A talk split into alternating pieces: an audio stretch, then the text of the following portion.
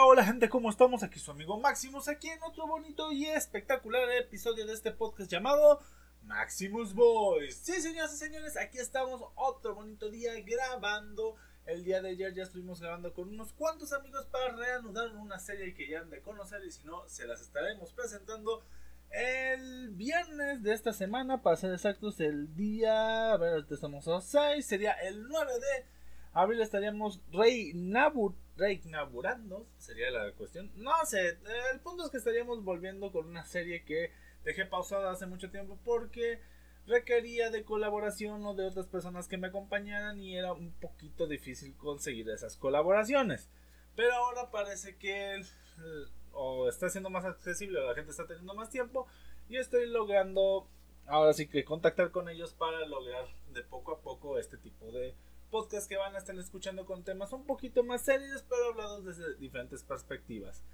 Pero eso no es lo que nos viene a traer el día de hoy. El día de hoy, como ya lo comenté en el podcast sobre la historia filmográfica de DC y de Marvel y de, grandiosas, buenas, malas y terribles películas de DC, falta la versión de Marvel de este último.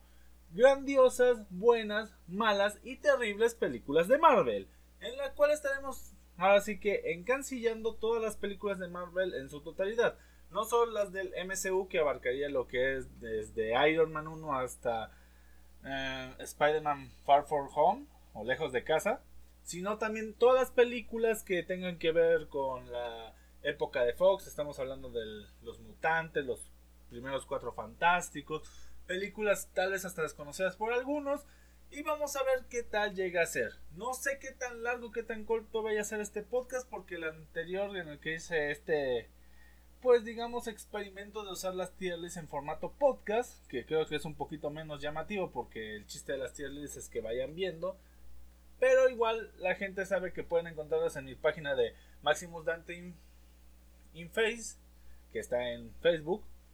O pueden encontrarlo en mi perfil personal, el cual es Rubén Tello. Ahí pueden encontrar eso. También lo pueden encontrar en mi Instagram, que es Maximus Collection. Y bueno, sin dudar más, y ya luego de esta pequeña etapa promocional de, ¿cómo podemos llamarlo?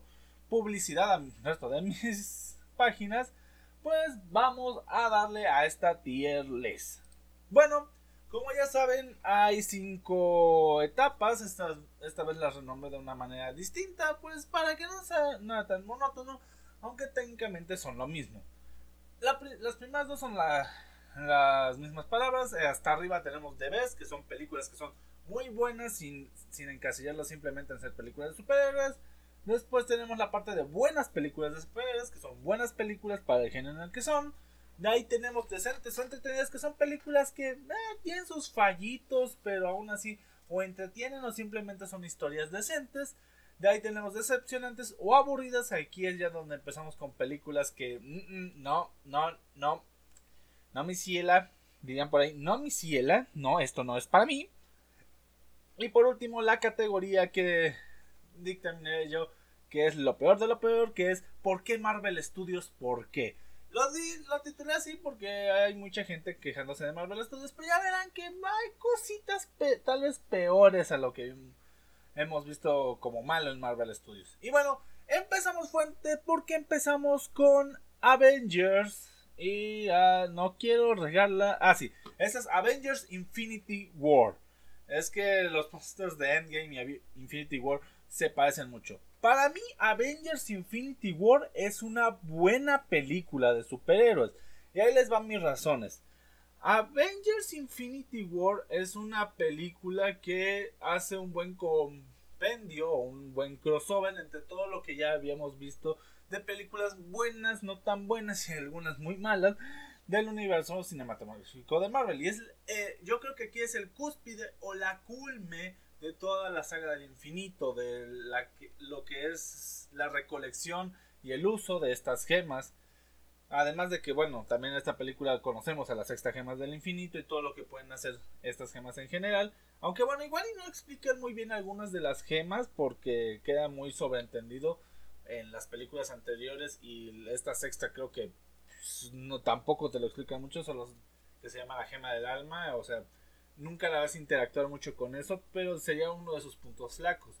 Si es una buena película de superhéroes por cómo trata la trama, cómo trata a ciertos personajes. El personaje de Thor por fin deja de ser un payaso aquí y se muestra como el dios con problemas y con un trasfondo que debe resolver. Sí, por otro lado, Hulk llega a ser un poquito payasesco, sobre todo porque se porta como un cobarde y deja que Bruce Banner se intente encargar de todo esto. O sea, como que se intercambian los papeles. Pero en fuera, creo que el resto de personajes hacen un buen papel, hacen bien lo que deben hacer. Y la película yo la catalogaría como una buena película de superhéroes. Ahora pasemos a Capitán América, el primer Vengador. Para mí, esta es otra que entra en buenas películas de superhéroes. En sí, de las tres películas Capitán América, para mí, las primeras son muy buenas. Y la tercera, bueno, ahorita van a ver qué onda en mi cuestión personal, qué pasa con ella. Que si no están muy con buena memoria de cuál es la tercera, se van a dar cuenta y tal vez algunos me mienten por dónde la voy a poner. Pero bueno, el primer Vengador creo que es una buena adaptación de lo que fue un cómic muy viejo porque adapta literalmente la primera aparición del Capitán América y todo lo que es su inicio en la Segunda Guerra Mundial y enfrentando al, al Caño Rojo. Entre otras cosas también su relación con Bucky previa a los sucesos que ya conocemos, etcétera, etcétera. La verdad es una buena historia de origen y para mí una de las mejores junto con la de Iron Man en los primeros años del MCU por lo cual creo que la podemos considerar como una muy buena adaptación de superhéroes al cine, por lo tanto una buena película de superhéroes. Ahora, Avengers la era de Ultron. La verdad para mí la pondrían decente, pero por lo que esperaba se me hizo decepcionante. A ver, sé que a mucha gente le gusta el personaje de Ultron. A mí en lo personal no es que me desagrade como va, pero el personaje de Ultron, digamos que no muestra como tal ser una gran amenaza hasta que saca su ejército de clones, o bueno, ejército de copias de su cuerpo, o los Ultrones que están por seguir. A diferencia de lo que uno va conociendo, también tomamos en cuenta, y siempre lo comento, esto viene de parte de una persona que está muy influenciada por el mundo del cómic tomen en cuenta que si ustedes son películas que les gustaron y no saben o no les interesa quién es el retorno del cómic, tal vez esta opinión, como les digo, para mí es más entretenida que decente, pero basándome en el cómic, en el cual está eh, ahora sí que inspirado todo esto de la era de Ultron, pues el personaje se me hizo muy flojo en ese sentido como amenaza, o sea, si está bien diseñado y si me gustan las frases que llega a sacar, algunas un poquito Disney, ya, ya sabrán por qué, pues si más que nada si han visto la película de Pinocho recientemente, entenderán a cuáles me refiero. Pero también hay muchas tramas que no tienen que no tienen mucha continuidad, por ejemplo, esta pseudo relación que se hace entre Banner y y perdón, la viuda negra que sí se retoma en ciertos momentos, pero no tiene una trascendencia tan grande porque luego de que pasa todo esto, Hulk se termina perdiendo y bueno, se genera una una de cuestiones de incongruencias, luego lo de Hulk, también tiene unos precedentes para una película que a mucha gente le encanta y déjenme decirles a mí no mucho. E igualmente pues nos presenta personajes con la, como la Bruja de Escarlata que hoy en día pues sí es un personaje muy relevante y hasta ese momento yo creí que estaba muy nerfeado, pero ya igual vemos que no es tanto eso, que es más una cuestión de desarrollo y para también no hacerla tan poderosa como la conocíamos en ese momento, quisieron dejarla en ese. Y yo lo veo correcto hasta cierto punto. La muerte de Quicksilver se me hizo un poco apresurada. Y Visión creo que hace un buen personaje como un robot. Ahora sí que. Un androide. No sé si clasificarlo como robot, androide. Dejémoslo en androide. Pero bueno, la cuestión es que hace bien su papel como un ser que parece recién nacido pero con un gran poder en sí. En sí la película me decepciona por todo lo que venía siendo Avengers en un inicio y porque veníamos de otra película de compilación que fue muy buena que fue Guardián de la Galaxia de un grupo que sí no tiene mucho que ver pero me decepcionan las cosas buenas que estaba haciendo Marvel y que Avengers la era de no hubiera sido tan impactante por lo menos para mí ahora tenemos Doctor Strange para mí Doctor Strange es entretenida la pondría en buena película de superhéroes para cuestión general pero como les digo, esto va a ser muy a cuestión personal. Es cierto que abarca muy bien la historia del doctor con sus obvias excepciones, como por ejemplo el hecho de el hechicero supremo. Ahorita no me acuerdo bien el nombre del personaje, pero es la hechicera calva que conocemos. Ahorita igual se me fue, fue el nombre, pero creo que tiene un nombre como el gran maestro o algo por ahí. Eh, la cuestión es que todo eh, lo veo bien, pero me preocupa un poco el final que manejaron y por eso no la puedo poner tan buena porque el final se, se arruina algunas cosas, por ejemplo, al villano que parecía ser el principal lo derrotan o lo o parece ser muy irrelevante ya al final como que no es su prioridad o no es lo que pretendía hacer y cuando nos presentan al verdadero villano que es Dormammu pues termina siendo decepcionante cómo lo llegan a controlar. O sea, sí es ingenioso, pero a mí se me llegó a ser muy decepcionante, tomando en cuenta otra vez el potencial que tenía Dormammu como personaje y el que ha tenido. No sé qué tan recientemente, porque no he leído cómics donde salga en fechas muy actuales, pero de los cómics en los cuales leía Dormammu sí es una amenaza muy grande. Es uno de los mayores enemigos a los cuales se ha enfrentado no solo Doctor Strange, sino todo el universo Marvel. Y aquí lo presentaron como algo fácil de retener con una, con una sola de las gemas del infinito. Que bueno, también las gemas del infinito no son cualquier cosa.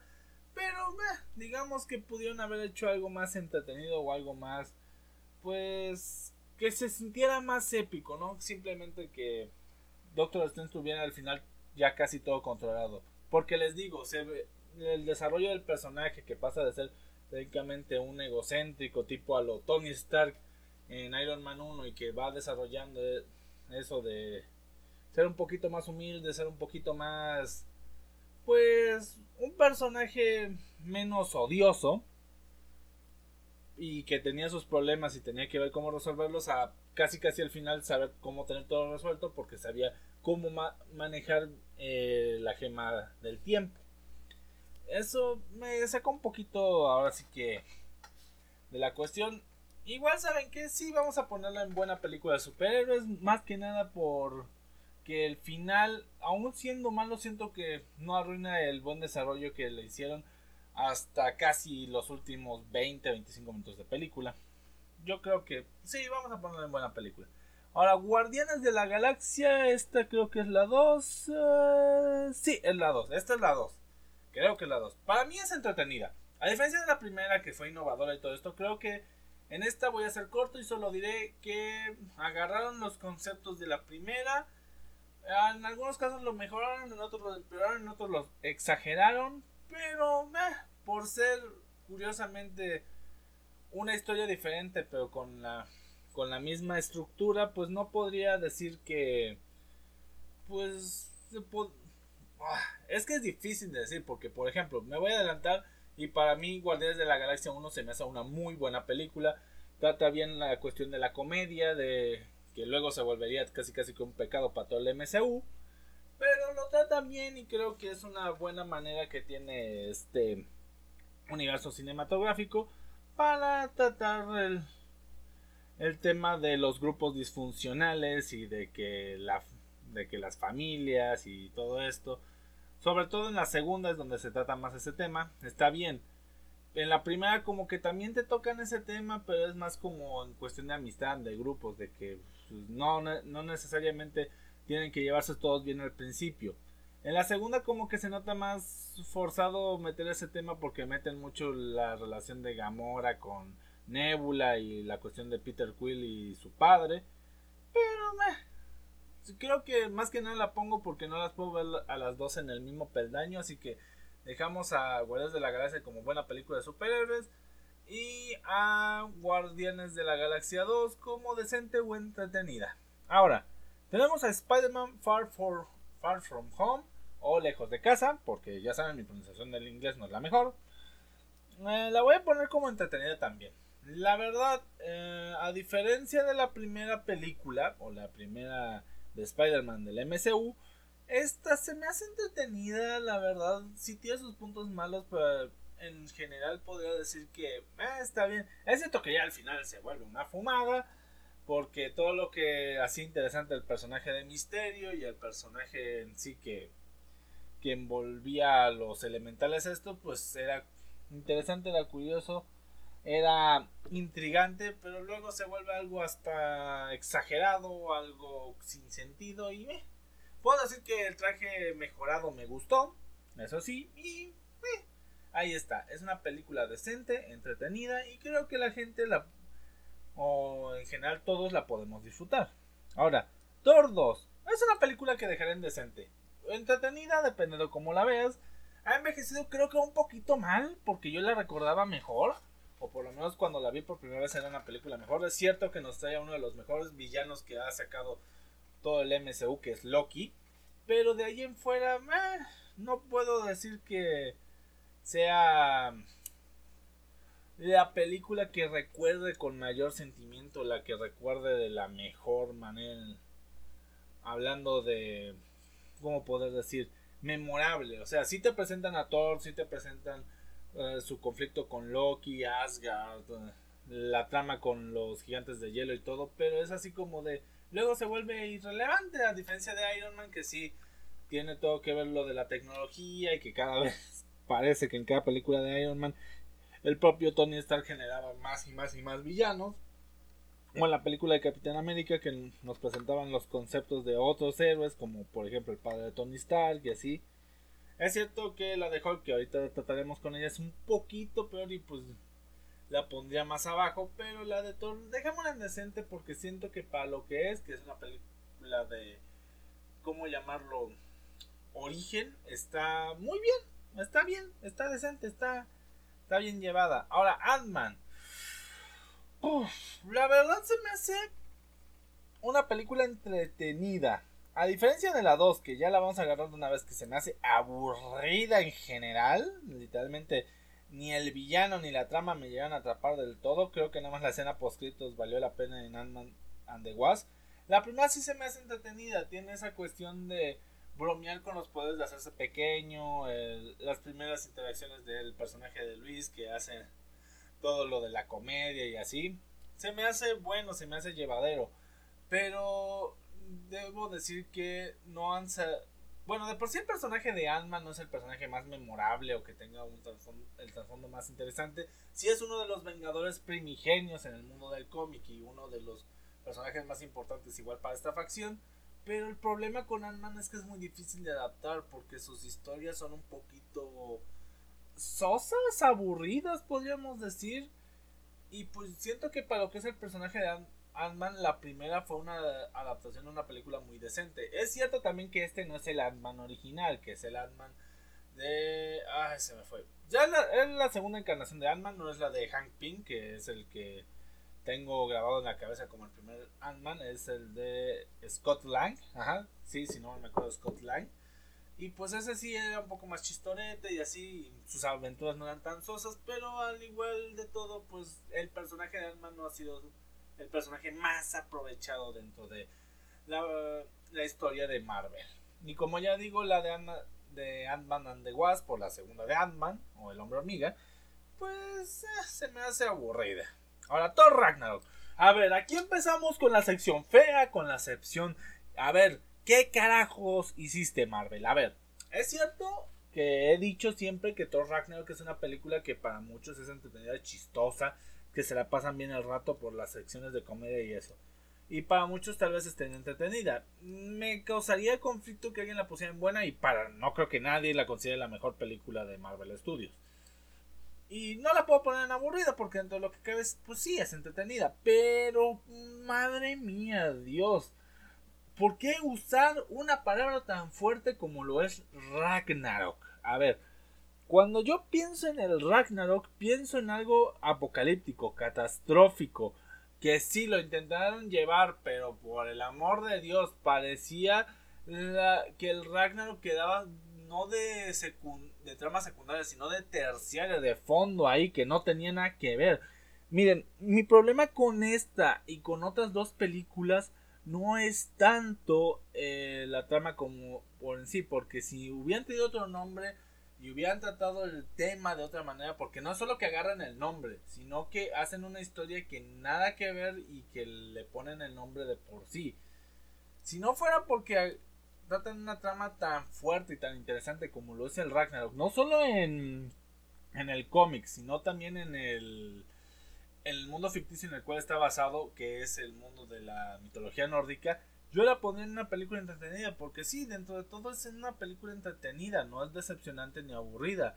Pero tomando en cuenta todo lo que hace mal, los chistes reforzados que hacen que dar mal a ciertos personajes que tienen cierta importancia, que también te intentan mezclar dos historias que no tienen nada que ver, como lo podría ser Planeta Hulkis, un pseudo Ragnarok, porque la verdad esto al igual que con Batman v Superman, me parece una quimera horrible. La voy a dejar en por qué Marvel Studios, por qué. Así de fácil y ahí lo dejamos. Habría más cosas que comentar, pero ni me quiero enojar y no tengo ahorita la buena memoria para ponerlo. Ahora, Iron Man 2, mira. Mm, ah, para lo que fue Iron Man 1, Iron Man 2 sí cae mucho. Es cierto que el villano interpretado por Mike Rourke está bien llevado en el sentido de interpretación de pero es más que nada por el actor pero la trama y todo lo que lleva fue creo que muy sosa muy aburrida. No la puedo poner obviamente como buena película de superhéroes por lo que comenté. Entretenida y decente no sé se me hace más decepcionante. Creo que es un poco más la decepción del hecho de lo que lo que se vio en Iron Man 1, a ver lo de Iron Man 2, cosas destacables de Iron Man 2 y por lo cual tal vez lo podría poner en decente o entretenida, pero no creo que sea suficiente.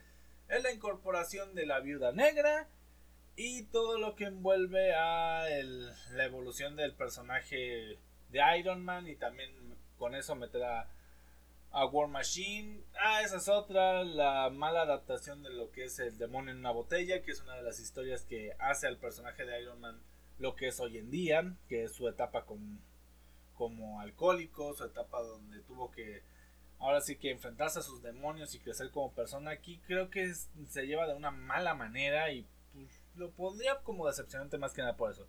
Y por fin, si ya debutamos la sección de ¿Por qué Marvel Studios? ¿Por qué? vamos a debutarla de vez. Para lo que para mí es la mejor película en individual en la cinematografía de Marvel. Y estoy hablando de, bueno, una de las dos, porque hay una de Marvel, pero que no es del MCU. Pero bueno, la cuestión es que aquí tenemos a Capitán América y el Soldado del Invierno. Creo que ya lo he tomado en muchas ocasiones y en mi podcast hablando sobre la historia filmográfica de DC de Marvel lo mencioné. Pero para mí, si a Capitán América, el Soldado del Invierno, le quitas al Capi, o le quitas, mejor dicho, los nombres, y dejas a los mismos personajes, pero sin los nombres icónicos de Capitán América, Viuda Negra, Nick Fury, etcétera, sigues teniendo una muy buena película, una película de thriller policíaco con cuestiones de espías, con cuestiones de agentes dobles, una buena trama de acción.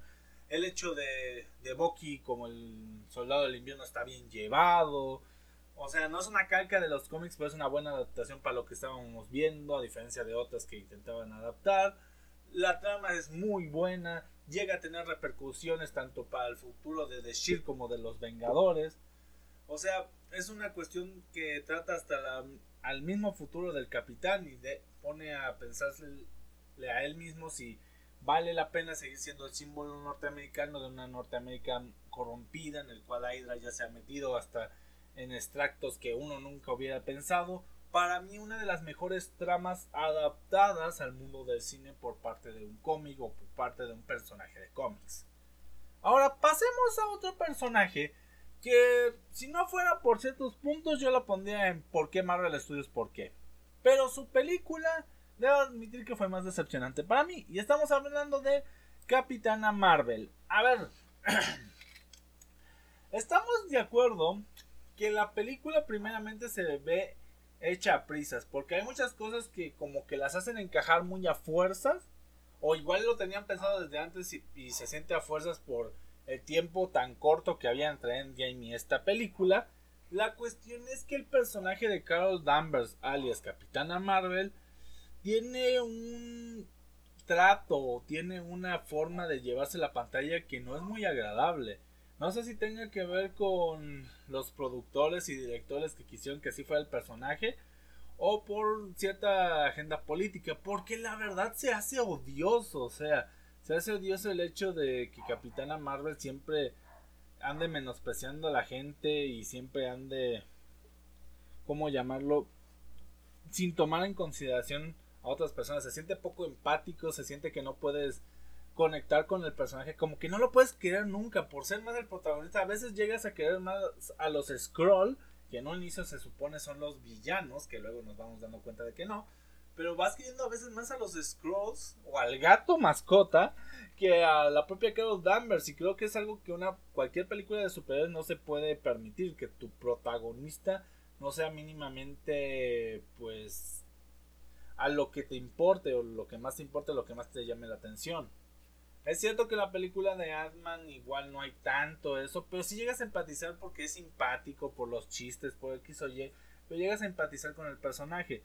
Y como digo, con los personajes que más llegas a empatizar son con personajes secundarios que igual en estos momentos no llegan a mostrar una mayor relevancia. O con Nick Fury, pero es un personaje que técnicamente vas queriendo desde un inicio porque ahora sí que la interpretación de Samuel L. Jackson es increíble y es memorable en su totalidad. Así que para mí Capitana Marvel ahí, ahí la dejo. Es una película que a mí me decepcionó, sobre todo por el trato que le dieron al personaje. Igual en los cómics actualmente no le están dando el mejor trato. Bueno, desde Civil War 2, que es un cómic relativamente nuevo, podemos llamarlo relativamente, el de Civil War 2, siento que el personaje de Capitana Marvel ha decaído mucho en cuanto a personalidad y en cuanto a trato. Pero en esta película parece que agarran esa versión y tanto para amantes del personaje en los cómics como para personas que lo conocen de primera mano, creo que no a muchos, sino es que a nadie le gusta el personaje. Ahora pasemos a otro que va por qué Marvel Studios, por qué. Y es Iron Man 3. A ver, la primera gran metida de pata de todo el universo cinematográfico Marvel. O sea, ya veníamos de Iron Man 1, que fue una buena película. Venimos de Hulk, que eh, igual y puede ser que Hulk también no haya sido bueno, pues estábamos empezando y... Miren, de una vez aquí la tengo cerquita, vamos a poner a Hulk en aburrida, porque eso es lo que describe más a Hulk la película de Hulk es una película aburrida, una película que no le interesa a la mayoría de gente. Miren, también, si tuviera que hacer un listado del 1 al 23, que creo que son en uno total de películas del MCU, también hay películas que, por ejemplo, pueden estar en buenas e irían más arriba con, la, las mejores. Así, esto es más como catalogarlas en ciertos estructos. Por ejemplo, puede ser que Iron Man 2 sea, no sé, mejor para mí que Ant-Man o que Far From Home, pero se me hace una película decepcionante aburrida y queda con películas que son de ese tipo. Solo para aclarar porque igual y pueden encontrar películas que yo diga que son mejores, pero por decepcionantes o por otras cuestiones, pues van a estar en esa clasificación. Podríamos poner que decepcionante es una clasificación especial que lo que hace conmigo es que sean películas que o me lleguen a frustrar o me lleguen a no querer volverlas a ver, como son el caso de no querer volver a ver Capitana Marvel o por ejemplo Hulk. Bueno, Hulk es más aburrido, pero Ant-Man and the Wasp y películas decepcionantes serían más como Iron Man 2 o La Era de Ultron. Ese tipo de películas. Pero bueno, regresando a Iron Man 3. ¿Por qué Marvel Studios? Porque, a ver, eh, ya habíamos tenido el... ¿Cómo se dice? El precepto, como les dije, Iron Man 1, una muy buena película, ahorita vamos a hablar de ella, también no estamos muy lejos. Hulk es una película aburrida, pero dentro de todo tiene su porqué, aunque no se respetó nada de esa película porque nunca volvimos a saber de Betty Rose, nunca supimos más de Abominación, nunca supimos más, ni si, hasta eso, por cuestiones de cast tuvimos que cambiar al Bruce Banner, etcétera, etcétera. Es una película hasta irrelevante para el MCU. De ahí también tenemos Thor, que como les dije es una película decente, entonces lo que cabe, no es mala. Captain America, el primer vengador, que es una muy buena adaptación de los primeros años de del Capi, Iron Man 2, que ya dije es decepcionante, pero no por eso es del todo mala. Y Avengers, que bueno, ya ahorita también hablaremos de ella, que no estará muy lejos, solo les diré que para nada es una película decepcionante, mala, entre otras cosas. Y llegamos a Iron Man 3, que se supone que, que es el culmine de la trilogía de Iron Man en sus películas individuales.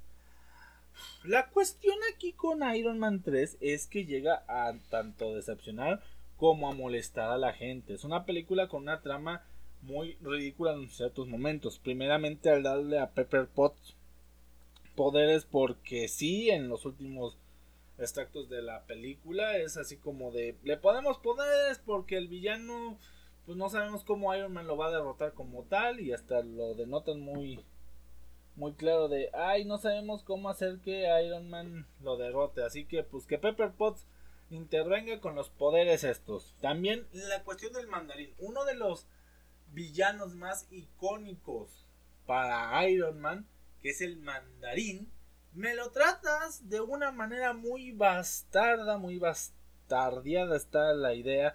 O sea, también toda la trama con el niño cuando Iron Man tiene sus complejos o sus traumas postraumáticos por haber entrado al portal de gusano para ver a toda la armada Shitauri, también es como hasta cierto punto irrelevante y creo que ese es un punto flaco que tiene la última película del MCU, la cual es el la escena del ah, ay, perdón, del funeral de Tony Stark donde ahí aparece, pero entre que aparece en el funeral y esa aparición que tiene en Iron Man 3, ¿cuándo volvemos a saber de ese niño? Ese niño solo funciona para esa película y no vuelve a tener ningún tipo de relevancia. Y le dieron mucha importancia en la película, ¿no? Es como otros personajes como por ejemplo la amiga de Jane Foster en Thor que la hemos visto aparecer en otras cintas o en la serie de WandaVision o personajes del Capitán América que o pues ya han dicho que por la edad están muertos o han vuelto a aparecer de aquí a allá o están encerrados por ser criminales. Pero en este caso hay personajes que aparecen y no representan nada más que una amenaza que eliminan en el momento como el pseudo mandarín que bueno, pues, ¿qué les puedo decir? Me hubiera gustado más que fuera la inclusión de AIM y de ahí ir sacando como llamarlo, ir sacando nuevos villanos como lo podían ser Modoc o otros villanos de sacados de esa empresa que es IMA, creo, Ideas Mecánicas Avanzadas. Pero ¿por qué traerme a este con una trama como los Extremis que en los cómics está bien llevada, pero en ningún momento se relacionan con cosas como el mandarín o se relacionan con cosas de esta índole y que la hacen una trama en el que dices, ¿por qué a cada rato? ¿Por qué pasa esto? ¿Por qué Iron Man aquello? O sea, sí tiene los traumas, pero creo que pasa como con el tema del demonio en una botella en la de Iron Man 2. Llega a tomarse una trama tan seria en el personaje de Iron Man, pero con un guion muy malo. Porque eso sí, Tony Stark, interpretado por Robert Downey Jr., eso no tengo ningún problema en ninguna de las tres. Pero la dirección y la trama que le dan a esas otras dos películas es como de ya usamos todos los cartuchos de hacer cosas buenas en la primera, pues las siguientes o decepcionan o son malísimas. Pues creo que es lo que pasó. Y ahora, vamos a pasar en otra, que es Thor un mundo oscuro. A ver, esta película creo que es la película junto con Hulk más irrelevante de todo el MCU y les voy a decir por qué. Número uno. El villano no lo recuerdan ni en su casa. Y si lo saben, ahí me lo pueden escribir en los comentarios o me lo pueden hacer llegar ahí en mi correo de cualquiera de mis redes sociales. Dos. La gente apenas si se acuerda de la trama. Creo que las dos cosas de la trama más memorables son, número uno, la aparición de la gema de la realidad. Número dos, la muerte de la madre de Thor. Y tres, la pseudo muerte de Loki. Pseudo, porque ya sabemos en Thor Ragnarok que no murió. Pero creo que son las tres cosas más relevantes. De ahí en fuera no podemos recordar nada. No, o sea, ni siquiera sabemos bien de qué va la trama. Solo sabemos que Jane Foster tiene la, la gema dando vueltas de aquí para allá porque se le metió en el cuerpo y no sé qué tanta cosa. Al final de cuentas es una película irrelevante en toda la trama. Por lo menos en la de Hulk sabemos que Bruce Banner anda por el mundo porque no quiere molestar a la gente y va generando lo de y se va generando detrás la trama para crear la abominación para combatir a Hulk. Es cierto que la trama es aburrida, pero por lo menos te acuerdas en Ant-Man de Wasp, por lo menos sabes que es la incorporación de Wasp y está este villano que es pseudo una creación por cuestiones de experimentación o cuestiones que tienen que ver más bien con el pasado de Hank Pym, como todo en la vida. Además de también te presentan a la avispa anterior, aquí interpretada por Michelle Pfeiffer, si no mal me acuerdo, y te introducen el mundo cuántico de una manera eh, un tanto aburrida también, y por eso digo que es más decepcionante que otra cosa, pero te vas acordando, en esta película, técnicamente es la película de la gema de la realidad y do, una muerte y una pseudo muerte. Fin. No tengo, no puedo decir más. No es una película que sea muy memorable, creo que es una película que a muchos les gustaría saltarse si no fuera por lo de la gema de la realidad. Y bueno, decepcionante y hasta aburrida en cierto punto. Ahora, pasemos a Avengers. A ver, esta es una película que hasta no hace mucho yo la hubiera catalogado como una película que estaba en lo mejor. Pero hoy en día la veo como una buena película de superhéroes y hasta algunos lo pueden decir que decente o entretenida. Tomemos en cuenta que para lo que fue en su tiempo, fue una película ambiciosa que fue creo que el primer crossover grande de superhéroes sin tomar en cuenta grupos ya establecidos como lo eran los X-Men o los Cuatro Fantásticos. Esta es la primera vez que personajes que tenían historias individuales que no tenían ninguna conexión forzosa interactuaron en un grupo heroico. O sea, o se intentó hacer una conexión entre varias películas individuales en un universo cinematográfico de héroes. Y yo creo que la resolución es buena. No la puedo llamar excelente hoy en día porque veo muchas de las carencias de algunos personajes como Hawkeye o la Viuda Negra que pues pasaron de ser personajes secundarios a principales. Dios sabe por qué. Pero... Ay, perdón, pausa para tomar agua porque la verdad ya estaba haciendo sed. Pero la verdad podemos culminar en el hecho de que es una buena película de superhéroes, no tiene una mala trama, pero siento que sí tiene muchas cuestiones que se ven hasta cierto punto forzadas para generar esa misma trama.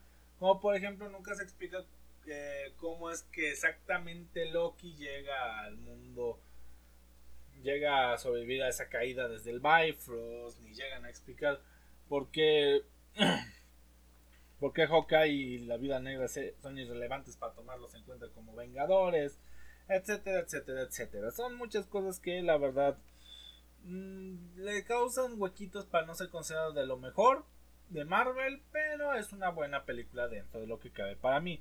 Para otros tendrán más cosas negativas y podría ser decente o entretenida. Ahora, Iron Man 1. Para mí, Iron Man 1 es de lo mejor junto con Capitán América, el Soldado del Invierno que ha hecho Marvel. Así de fácil.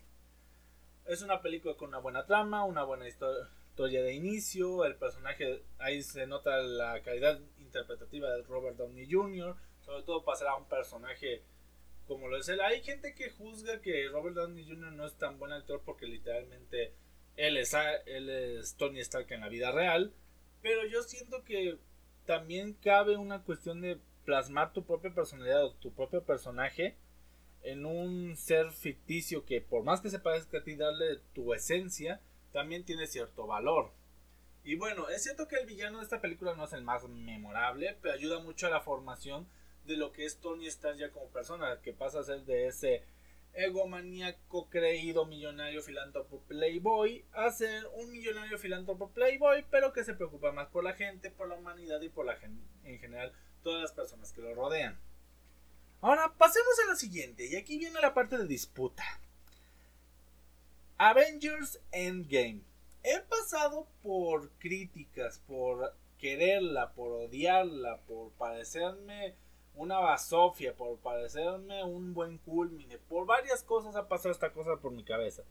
Porque al ser una película que independientemente, o sea, si ustedes no la ven como la continuación de Infinity War, siendo sinceros, esta película no funciona. O sea, no, no tiene sustancia fuera del MCU.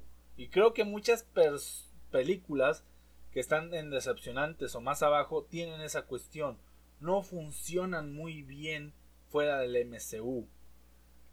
Esta película sobre todo, ¿por qué? Porque parte mucho del hecho de que ciertas cosas que pasan en Infinity War detonan en esto, además de que se ve como que un en la ¿cómo decirlo? un tercio de la película, un recopilado de algunos de los momentos más icónicos para crear una nueva película como si fuera un popurrí.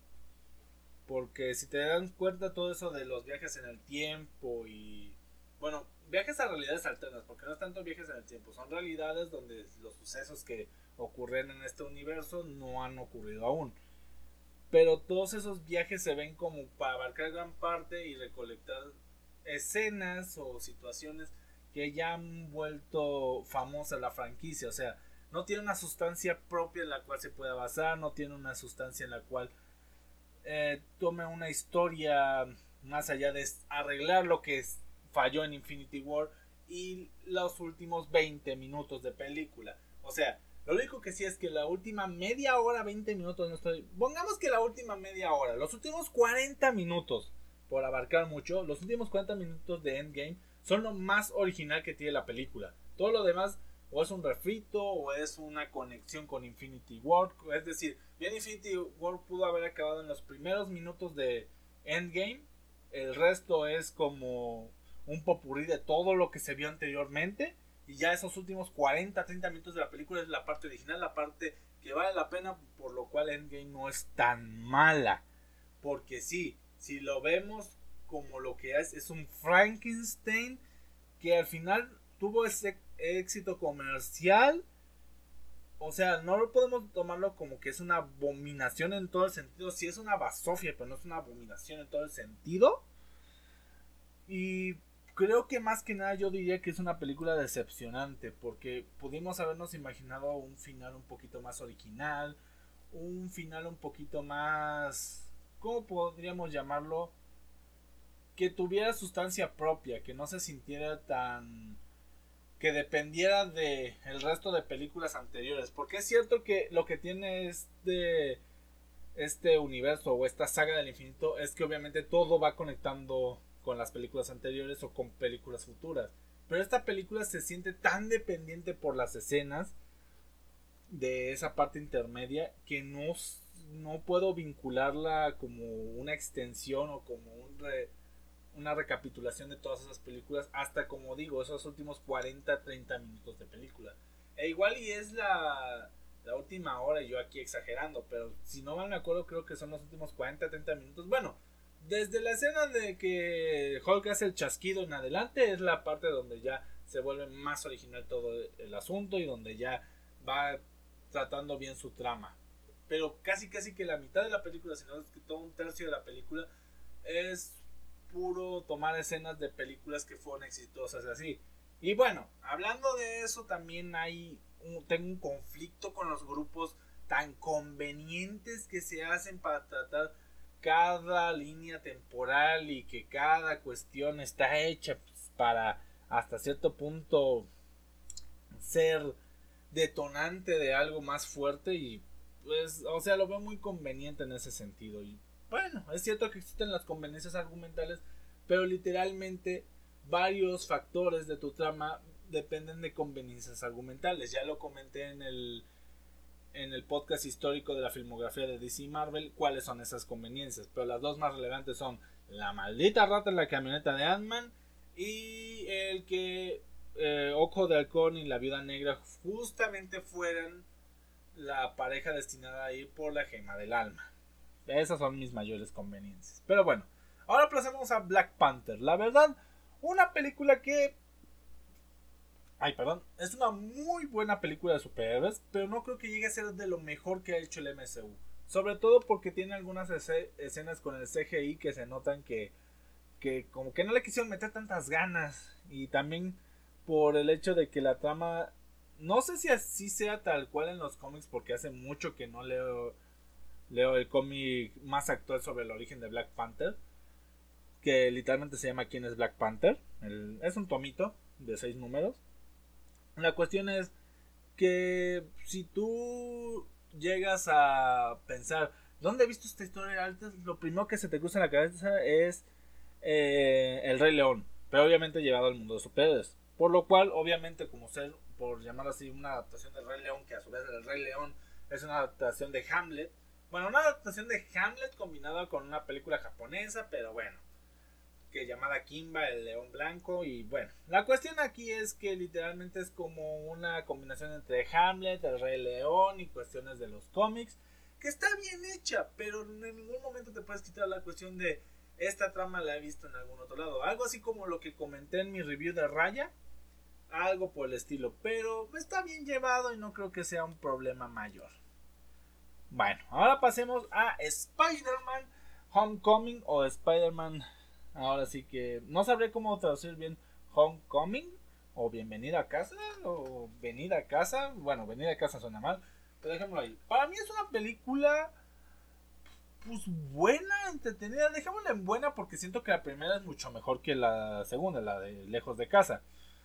Para mí es una película buena. Ah, entendamos algo. El Spider-Man de Tom Holland no es el Spider-Man con el que los millennials o con el que la gente de los noventas nos, nos criamos. No es el Spider-Man que intentó llevar Tobey Maguire de las pantallas. No es el Spider-Man de la serie animada. No es el Spider-Man de esos cómics tan icónicos enfrentando a Venom o enfrentando a sus clones, etc. Bueno, la saga de los clones es medio medio, tiene puntos muy altos y puntos muy bajos, pero bueno, eso es otro tema. La cuestión es que no es ese Spider-Man que conocemos, es un Spider-Man más moderno, un Spider-Man más juvenil, más de este milenio es cierto que muchos tratan a este Spider-Man como que, es el achichincle de, de Tony Stark, o como se diría más vulgarmente, es el perro faldero de Tony Stark, por no decir la otra palabra. Pero siento que queda bien, o sea, es una buena adaptación de eso, porque aunque no lo crean en cómics muy recientes, Spider-Man sí está muy vinculado con Tony Stark. Pero igual es una etapa tal vez un poco más adulta, no se nota tanto como un lacayo, sino como un socio. Y bueno, la cuestión es que yo no le veo tanto problema, yo no lo veo tan malo. Ahorita vamos a ver películas de Spider-Man que sí considero muy malas. Y esas creo que no tienen mucha discusión. Aunque creo que igual ninguna entraría al apartado de por qué Marvel Studios, por qué. Pero bueno, ahora. Capitán América, Soldado del Invierno. Se creó Capitán América el primer Vengador. Se creó Capitán América, el Soldado del Invierno. Y ahorita estamos con Capitán América Civil War. Para mí Civil War es una de las mayores decepciones junto con Ragnarok y Endgame que me pude haber topado. Y creo que ya lo dije, está en la parte decepcionantes. Aclaro, no es una mala película, pero se me hace muy, muy decepcionante usar una palabra tan fuerte como lo de Civil War para el mundo del cómic de Marvel. Yo la verdad a todas las personas que les gusta esta película, los invito a buscar el cómic. Tanto para que se den una idea de lo que intentaron eh, interpretar y no lograron. Y que si realmente tiene esa esencia de guerra civil. Porque la verdad, a mí en todo momento se me hizo más un conflicto entre Capitán América y Iron Man como una guerra civil entre dos ideologías. Fue más como que la ideología del Capitán América de, ay, no voy a proteger a mi amigo porque él no sabía lo que hacía. Y Iron Man de, él mató a mis padres. Literalmente no vi en ningún momento fricciones. O sea, sí había como pseudo fricciones por ahí de gente que pensaba que Bucky y esto y aquello, que Bucky sí tenía que ser encarcelado, mínimamente pagar por sus crímenes y así. Pero pues, entiendo que el caso era pequeño. Entiendo que no se presentaba lo suficiente. Pero ¿desde cuándo una guerra civil se vuelve una guerra secreta? Porque literalmente en ningún momento, en ningún momento se mete un conflicto a nivel civil, como dice la cuestión. Es un es una guerra secreta entre los propios Avengers. Creo que mira, si la película se hubiera llamado Avengers Disassembled o Avengers Desunidos, no tendría tanto problema. Pero intentan forzar tanto una historia de guerra interna entre los Avengers con el nombre de Civil War que a mí no me permite ver más allá que una gran decepción para cualquier fanático del cómic. Y entiendo por qué a la gente le llega a gustar porque sí tiene muchas buenas muy buenas escenas y sí es una guerra de cierta manera, pero para nada es una guerra civil, por ahí, por llamarlo. Si se hubiera llamado a Ben, eh, Captain America Avengers Disassemble o algo así como Disassemble, a Captain America Disassemble, creo que hubiera quedado mejor tanto como título como para describir la trama. Es como de esos trailers que dan publicidad engañosa. Ese es mi problema. El nombre no tiene congruencia con la trama y te forzan mucho a eso. Sobre todo porque meten cosas que sí son del cómic de Civil War como podrían ser los tratados, que aquí son tratados de Sokovia, en el otro son tratados para el ahora que la exposición de la identidad de los superhéroes, también los bandos, que son obviamente el bando del Capi y el bando de Iron Man. En esta película como que sí está muy inclinada la balanza de que te vuelvas de un team o del otro, dependiendo a qué, qué personaje seas. En el otro, en cada momento como que van tanteando y aquí pues es como que muy unilateral. Dependiendo cómo sea tu manera de pensar, siempre vas a estar de un lado porque no existen esos momentos de puede ser, puede no ser. Es cierto que la pelea final entre Bucky y, el Cap contra Iron Man es muy espectacular y sí está decente. Pero allá afuera se me hace decepcionante la película de Civil War. Y con esta terminamos las películas del MCU. Vaya, vaya, vaya. Hasta aquí podríamos hacer una tier list de todo lo que fue el MCU. Pero estamos hablando de todo Marvel. Pero vamos a hacer un recuento hasta este punto. Tenemos dos películas en lo mejor, dos películas muy malas y varias películas que son buenas y entre decepcionantes y aburridas pues también unas cuantas, pero no son la mayoría. En total podemos decir o clasificar que tenemos dos aquí, eh, son 7, 4, 11, 13 de las... Ay, perdón. 13 de las 23 películas, o sea, un poquito más de la mitad, son buenas películas que valen la pena, o por lo menos desde mi perspectiva. Tal vez haya gente que no. Y que el resto, o sea, las otras 10 sí son películas más o menos. O sea, estamos hablando de que sí. Hay gente que, por ejemplo, Civil War o Endgame, o tal vez para algunos a la era de Ultron les puedan parecer películas buenas o decentes, o también Thor Ragnarok sea una película entretenida. Por lo cual podríamos tener un consenso que la mayoría del MCU mínimamente te va a entretener y va a ser una película disfrutable. Y bueno, hasta ahí le paramos porque ahora vamos a seguir con el resto. Bueno, ahí le paramos con el análisis de la tier list y vamos a seguir clasificando el resto de películas.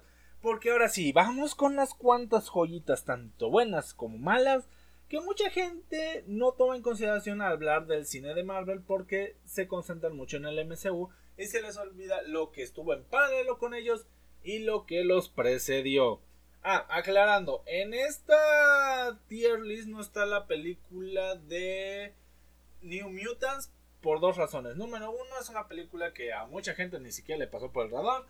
Y se los adelanto por si tenían la duda de qué onda con The New Mutants. Estarían decepcionante. Al igual que la película que vamos a tomar aquí. Que es Dark Phoenix. Tomen a Dark Phoenix como la representación de las últimas películas de mutantes, tanto New Mutants como Dark Phoenix.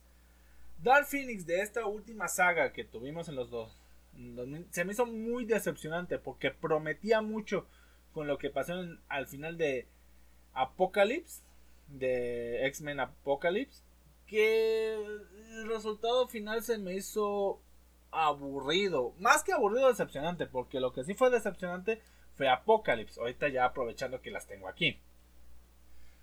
Una se me hizo decepcionante, que fue la de X-Men Apocalypse. Y la de... Y esta última de Dark Phoenix se me hizo aburrida. ¿Por qué? Porque tratan de una manera tan floja, tan poco interesante todo el tema de de la fuerza Fénix, de su ahora sí como podemos llamarlo, su pasado como fuerza cósmica, bueno, también presente, porque sigue siendo una fuerza cósmica, pero todo su trasfondo, mejor dicho, como una fuerza de, del cosmos, una de las mayores cosas habidas y por haber, junto con las gemas del infinito. Bueno, ahí no mencionan las gemas del infinito, pero para que se den la idea, es una de esas fuerzas del cosmos que cualquiera quisiera tener en su poder que aquí lo toman tan como de, ah, Jean Grey puede hacer lo que quiera y lo que no con, con la gente. Y bueno, se los pongo así. El final fue tan irrelevante para mí que ni me acuerdo. Solo sé que pues ahí la Fuerza Phoenix se va de, de vacaciones un rato y las cosas quedan en que se muere el personaje de Jennifer Lawrence, que ahí se nota que Jennifer ya no quería participar en la saga de los X-Men. Y muchas cosas quedan así como de, ah, bueno, así termina. Ok, ok, vale. Vale, ¿en serio así termina? Bueno, ah, ¿qué puedo decir? Ahorita regresaremos con los X-Men. Ahorita quería tratar esta película pues para que se den cuenta que no acabamos muy bien y porque igual quería aprovechar el hecho de que no metí la película de New Mutants en todo esto. Ahora pasemos con una trilogía de Marvel que mucha gente no recuerda, que es la trilogía de Blade. Blade, este cazador de vampiros de ascendencia afroamericana, bueno, que es afroamericano en general, que fue muy popular por allá en la época de los 90. Su primera película es entretenida, hasta dentro de todo es entretenida. Las dos primeras son entretenidas, solo que la primera es entretenida y buena y la segunda la pondría más como decente, entretenida. O sea, eh, está bien, está bien, no está mal. Pero ya lo que fue Black Trinity, para lo que pintaba poder ser el cierre de esta trilogía, se me hizo muy decepcionante y a algunos hasta aburrido. A mí la verdad me aburrió un poquito y la verdad a mí me da mucha risa de que en esta película bueno, obviamente dentro del MCU sí, Batista es el único ex luchador o luchador ahora sí que hablando de lucha libre, que ha participado. Pero en esta película de Blade Trinity, curiosamente, ha participado un luchador de la WWE, el cual es Triple H. Y su personaje se me hace muy ridículo, la verdad. En sí, toda la película se me hace ridícula y decepcionante para lo que venían planteando en Blade y Blade 2. Y bueno, no voy a abarcar mucho de esto, solo los invito a ver Blade 1 de ahí vean Blade 2 y Blade Trinity. Pues igual y no vale tanto la pena. Pero si quieren cerrar el ciclo, vale. Ahí está. Ahora, pasemos con Daredevil. A ver, si ya mencioné en su momento que me encanta el Batman de Ben Affleck, aquí no sé qué le pasó por la cabeza a Ben Affleck para interpretar al diablo de Hell's Kitchen. Kitchen, perdón. Que sí, Hell's Kitchen no es un lugar inventado como la mayoría de lugares en en Marvel son lugares reales. En este caso, Hell's Kitchen creo que es un barrio de Nueva York. Y ya estamos hablando de la historia de Matt Murdock, un abogado ciego por cuestiones de, de la vida, quedó ciego, no voy a comentar qué, pero en esta película también lo tratan un poquito sobrenatural. Bueno, no sobrenatural, pero sí un poco más ficticio de lo que es realmente. Y la película ay, tiene muchas cosas malas. Sé que era una época experimental para los efectos de CGI, para las cuestiones. Pero... Ah, para las cuestiones técnicas, perdón. Es que también me frustró un poquito recordar. Pero la película siento que no representa muy bien ni el personaje de Dark Devil. Algo que eh, remendó muy bien su serie. Por cierto, si tienen la oportunidad de ver la serie de Dark Devil, véanla o por lo menos hasta donde se quedó, porque creo que ya se canceló junto con el resto de proyectos de Marvel con Netflix. Pero si quieren ver realmente qué es el personaje de Daredevil, vean su serie. La película no se la recomiendo para nada, no es buena. Creo que era un punto muy bajo para Ben Affleck porque se intentaba, se notaba que lo intentaba, pero pues, no, la verdad no.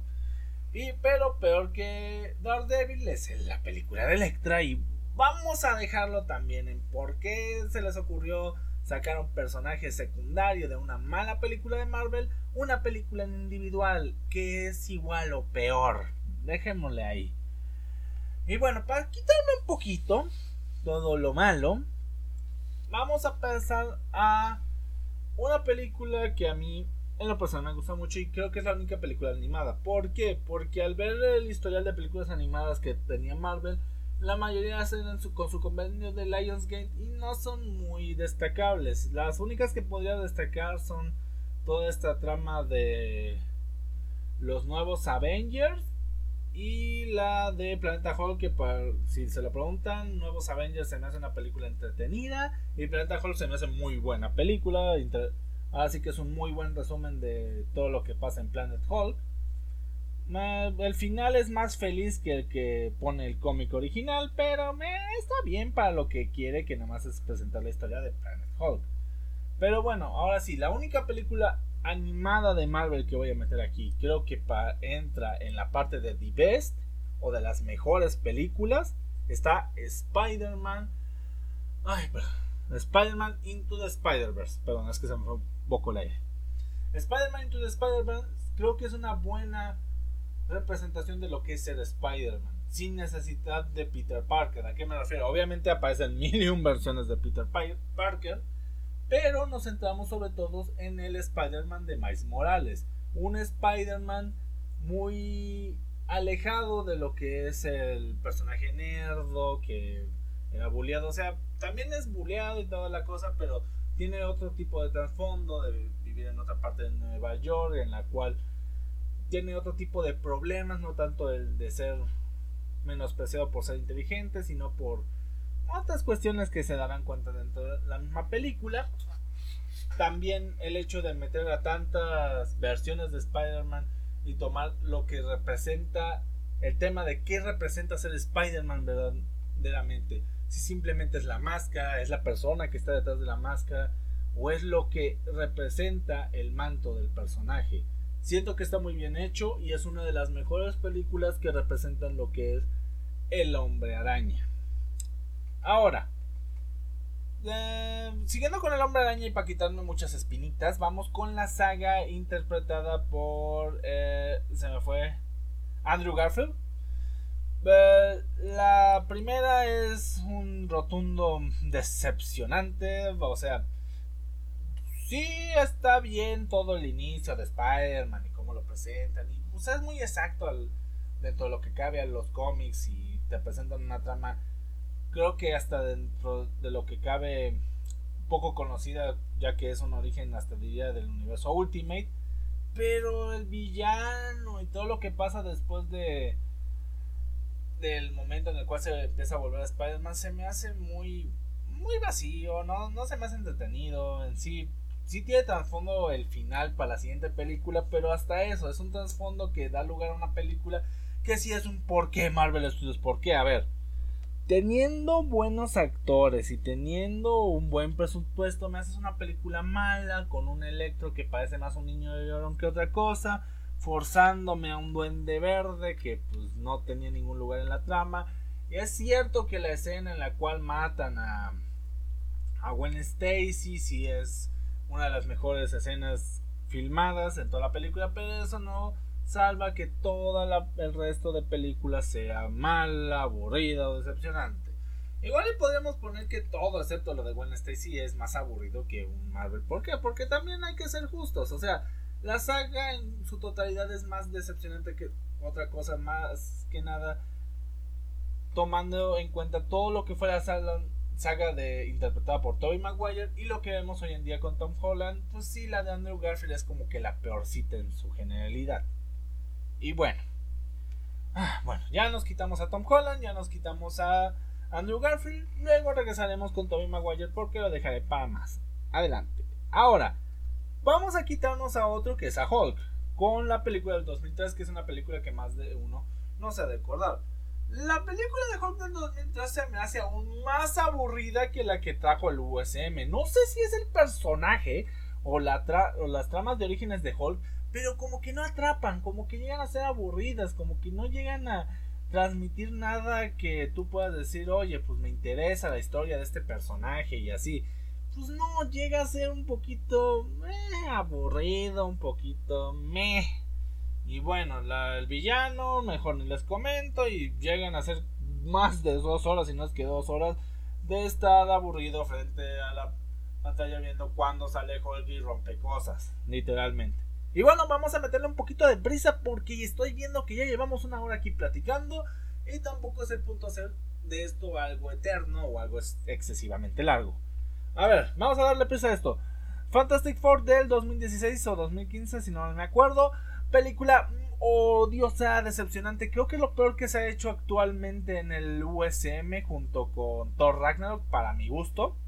Algunos dirían que igual Endgame es igual de mala, pero para mí Fantastic Four fue una propuesta que, que prometió revivir a uno de los grupos de superhéroes más icónicos de Marvel y lo terminó hundiendo un poco más.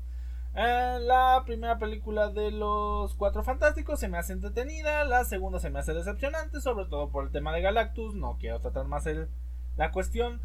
Película de Nick Fury sacada para televisión, la verdad una porquería, no la vean, no la busquen. Es, lamentablemente el único... Ah, ¿Cómo llamarlo? la única memorabilia que hay de que alguna vez Nick Fury fue caucásico y no siempre ha sido afroamericano. La película de Venom es entretenida, es divertida, no es lo peor que he visto, pero podría ser para algunos decepcionantes, para mí mínimamente me detuvo. Ah, la primera de Ghost Rider buena, la segunda que carajos vi. Mm, este, veamos, eh, ya nada más me quedan X-Men, la saga de Tobey Maguire. Y, ah, bueno, ya. Para quitarnos de rápido ciertas cosas, hay una película de un personaje que ni en su vida han de haber escuchado con él, la excepción de que hayan visto la escena post créditos de Guardias de la Galaxia, que se llama Howard the Duck. Howard the Duck tuvo una película ya por creo que los 80s. Creo que fue por los 80, no estoy muy seguro. Aprovechando la tecnología, vamos a ver. A ver, Howard the Dog Movie. La película fue estrenada en 1986. Y si no mal tengo entendido, fue la primer gran filmografía que. Ah, ah, la película está en Prime. Ok, mira. Miren, miren, miren. Esta película yo la llegué a ver hace tiempo porque me la pasaron. Eh, porque yo estaba así de, ah, ya me he visto todas las películas de Marvel. O sea, estaba en una época un poquito de muy creído de, ah, ya me he visto todo lo que Marvel ha podido sacar. Y un amigo literalmente me dijo, ah, ¿ya viste Howard the Duck? Y me pasó el archivo ahí en MP, en MP4 o bueno, MKB. Bueno, el punto de formato de video. No voy a meterme en tecnicismo porque igual dije una tontería ahorita. La cuestión es que me lo pasó en formato de video, vi la película y dije, ¿qué rayos acabo de ver? Esto es basado en cómics, esto simplemente podemos decir es una película que se supone es de superhéroes. Y bueno, igual y me la vuelvo a echar y veo que tal vez cosas más peores, por así llamarlo, porque en esa época no tenía tanto esta cuestión crítica. Y bueno, voy a hablar de toda la saga de el señor Spider-Man de Tobey Maguire de una manera sencilla y es hablar de una por una y les voy a decir mis por qué. La primera es una muy buena película de superhéroes, una muy buena película de inicio, nos trae a un gran villano como es el Duende Verde y creo que toda la trama está muy bien estructurada para hacer que el personaje de, de Peter Parker llegue de punto A, inicio de la película, a punto B, que es final de la película y la resolución que llega a tener al final. Luego vamos con Spider-Man 2, que por el amor de Dios, creo que de las películas en live action es la mejor película hecha del hombre araña. El personaje de Doctor Octopus, toda la trama que hay detrás con... Ah, se me fue el nombre de ah, Mary Jane, sí, se me fue. Todo este conflicto que hay en, entre Harry y Peter de lo de su papá y que si realmente fue culpa de Spider-Man o que, o que no, y que luego nos trae pues lo que vendría a ser la resolución de Harry en la tercera película.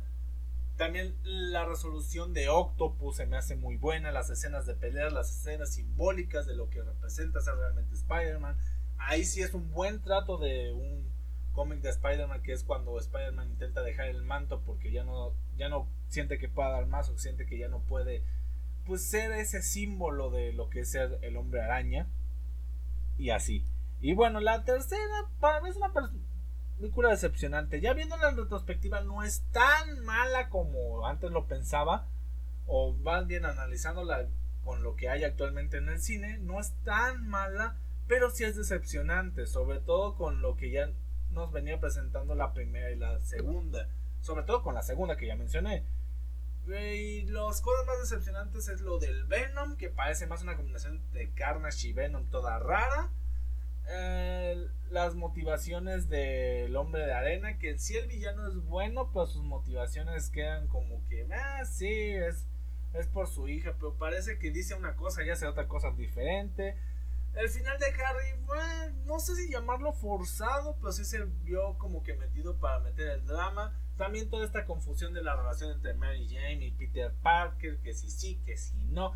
que hay es que no ves por mí, es que hay quiero más a este. Es cierto que también Harry tuvo algo que ver ahí, pero no está muy bien llevado en ese sentido. Siento que es el punto más flaco de esta trilogía y creo que el que no hace que sea una trilogía de excelencia, pero podríamos dejarlo con que no es tan mala y es decepcionante hasta ahí. Ahora, nos quedan la mayoría de películas de X-Men. Aquí me quiero ir un poco rápido porque analizar la mayoría siento que no vale la pena y en otras la verdad no quiero hablar mucho. Ah, veamos. Empecemos de de la primera de X-Men que salió allá por los 2000, 2001, no estoy muy seguro en estos momentos.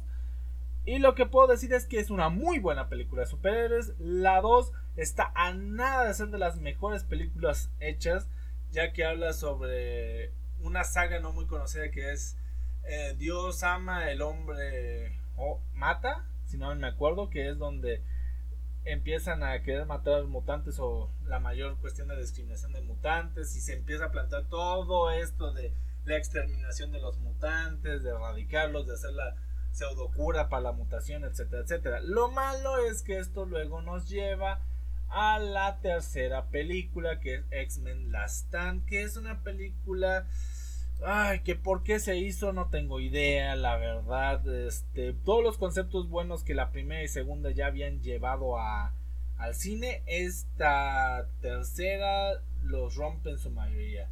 El personaje de Cyclops, el tratamiento. Siento que a Jean Grey nunca la han tratado bien en el momento de transformarla en la Fuerza Fénix o en Dark Phoenix va a ser exacto. Siento que siempre la quieren poner como la mala malota cuando es más allá de ser la mala malévola. Es un personaje más como que en tonalidades de grises, obviamente sí tendiendo, tendiendo al mal, por esa cuestión de ser una fuerza omnipotente que no le importa el resto de la humanidad y ese tipo de cosas. Pero siento que la película está muy, muy mal llevada en ese sentido. Hay gente que dice que la de Dark Phoenix es peor que la de Last Stand yo la verdad siento que mínimamente la de Dark Phoenix intentó eh, quedarse con la esencia. Lo que pasa es que llega a ser muy aburrida y tal vez por eso. Y mínimamente la de X-Men Last tiene escenas entretenidas, divertidas. La batalla comunal es, es llamativa, pero eh, si lo vemos de, de, cierto punto llega a decepcionar más. Decepcionar más la de Dark Phoenix de lo que llega a ser mala. Por lo menos en perspectiva personal. Ahora. X-Men Orígenes Wolverine, que creo que con esta película se quedó la idea de darle orígenes a la mayoría de mutantes que no lo tenían. Por el amor de Dios, ¿por dónde empezar? Simplemente el trato que le dan a todos los personajes que no son Logan, o sea, nuestro querido amigo Wolverine, es malísimo. Literalmente el personaje de Victor, o el pseudo hermano de Logan, que es Sabertooth en esta versión, mm, lo ponen como un villano genérico, el, el general o el militar este que es el que intenta resguardar o eliminar a los mutantes, que luego ya sabemos que en un futuro llega a ser el parte de los planes para la 2, también muy mal llevado. Gambito, pues, me gustó que apareciera Gambito en una película de X-Men, pero no sé, no tenía ninguna razón de hacer más que, oh, mira, soy Gambito, uno de los X-Men más famosos de los 90. Y bueno, en la actualidad también es uno de los más conocidos. Y de ahí, pues, ¿qué puedo decir? Muchos personajes que hacen cameos por hacer cameos, eh, cosas de Wolverine que no tienen mucho sentido para lo que se venía a plantear después. Y lo peor de todo es lo que le hicieron a Deadpool. Sí, eso no lo puedo, no lo puedo, no lo puedo, no lo puedo, no lo puedo soportar hoy en día. No puedo soportar lo que le hicieron a Deadpool así de fácil me muero, me muero ahí, me muero. Y bueno, ya para quitarle más sabor, vamos a pasar con Deadpool. La de Deadpool se me hace una muy buena película de superhéroes, casi casi que diría de lo mejor que ha hecho Marvel. Pero dejémosle en una buena película de superhéroes. Y la 2 es entretenida. Siento que tiene más fallos y no llega a ser tan buena como la primera, pero creo que sigue siendo una película muy entretenida. La segunda. No me quiero meter tanto porque conociendo mi fanatismo por Deadpool eh, me voy a tardar la vida nada más hablando de estas dos películas. Y como les digo, ya se está haciendo mucho tiempo. Les digo, llevamos más de una hora hablando aquí de las películas de Marvel. Y no me gustaría alargarme tanto con el resto de películas. Porque siento que con el MCU ya hablé demasiado. Y siento que muchas cosas voy a ser repetitivo, solo que cambiando personajes y cambiando tramas. Pero bueno, a ver, pasemos X-Men First Class. Se me hace una buena reinterpretación, porque literalmente es una reinterpretación de lo que vendría a ser la First Class, porque es muy distinta la First Class de los cómics con la First Class que tenemos aquí. Para empezar la primera clase, el profesor Xavier nunca fue como tal un X-Men de, un, de grupo fijo, siempre fue como el líder o el maestro de los X-Men. Y aquí lo ponen como uno de los primeros X-Men en cuanto al grupito y así. Mm, la vamos a poner como buena porque dentro de todo es un, es un buen inicio para lo que iba a ser esta nueva saga de los mutantes.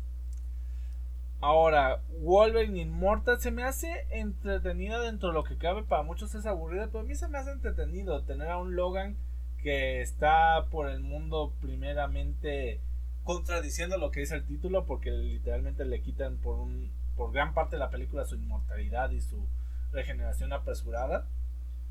Y se me hace una buena trama, además de un trasfondo muy poco conocido del personaje, que es hablar de su etapa en Japón, de cómo fue desarrollándose ahí, cómo consiguió el nombre que, tuvo en su momento, además de uno de sus villanos menos conocidos, que es el Silver, Samurai o el Samurai de Plata. Eh, se me hace un buen intento por querer tomar esa etapa poco conocida del personaje. Ahora, X-Men Día del Futuro Pasado, peliculaza, muy buena película que me hace muy seriamente pensar en bajar a First Class a más en, entretenida, porque si tenemos que comparar estas dos, obviamente la de Días del Futuro Pasado es mucho mejor que X-Men First Class, por lo menos para mi parecer. Igual la podemos poner en el mismo, pero no, no vamos a dejar que está un peldaño por abajo. Hay mucha gente que tal vez en Decente y Entretenidas me van a, a mentotear poner a Deadpool y a la X-Men First Class en el mismo lugar que algunas que puse aquí, pero les digo, es mi opinión, es lo que yo creo. Creo que es una cuestión buena, por así llamarlo. Y por último, la última película, y creo que es la que termina con cerrar con broche de oro este esta tier list de este podcast, de esta mini revisión de películas de Marvel, o por lo menos las que yo creo son las más destacadas, que es la película de Logan. Cómo termina esta trilogía que empezó horrible, terminó siendo una propuesta interesante con Immortals y con Logan creo que se hizo una de las mejores obras que hemos tenido en el mundo de el cine para super perdón, para superhéroes. ¿Por qué?